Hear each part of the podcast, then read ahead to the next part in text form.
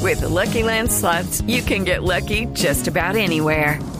This is your captain speaking. Uh, we've got clear runway and the weather's fine, but we're just going to circle up here a while and uh, get lucky.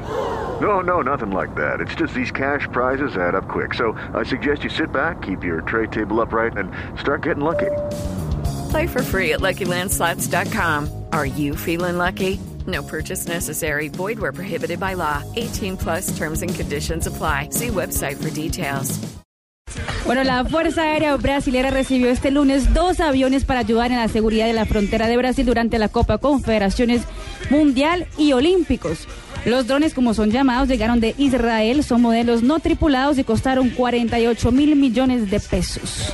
Qué bien, hermano. Seguridad qué bien. entonces de Brasil para la Copa Confederaciones y será el modelo también para cumplir en la Copa del Mundo. Moña para el otro lado y al micrófono otra vez.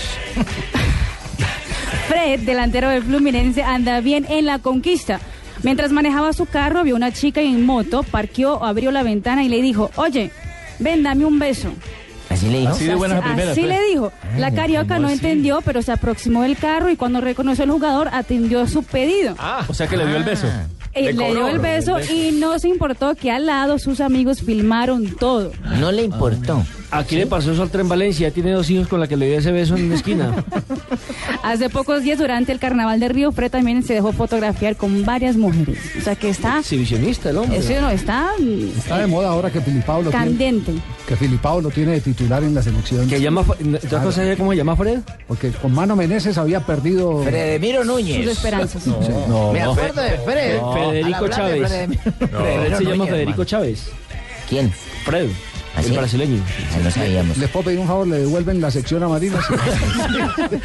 Un papá orgulloso es lo que se ve en un video que salió hoy donde el papá de Nadal, el señor Sebastián Nadal, cae en llanto tras la victoria de su hijo en el abierto de San Pablo este fin de semana. Tras siete meses de baja por una lesión, el papá Nadal se veía más aliviado que su hijo en las tribunas del estadio Ibirapuera.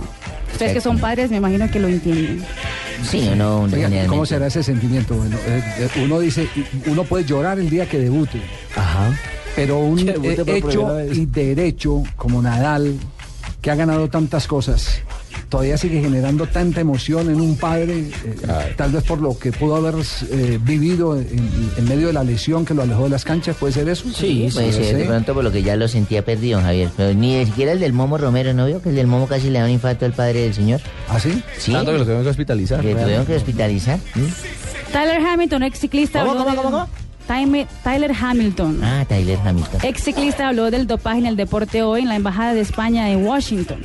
Entre sus revelaciones declaró que el médico español Efeumiano Fuentes le daba transfusiones de sangre y que durante el Tour de 2004 su orina llegó a volverse negra.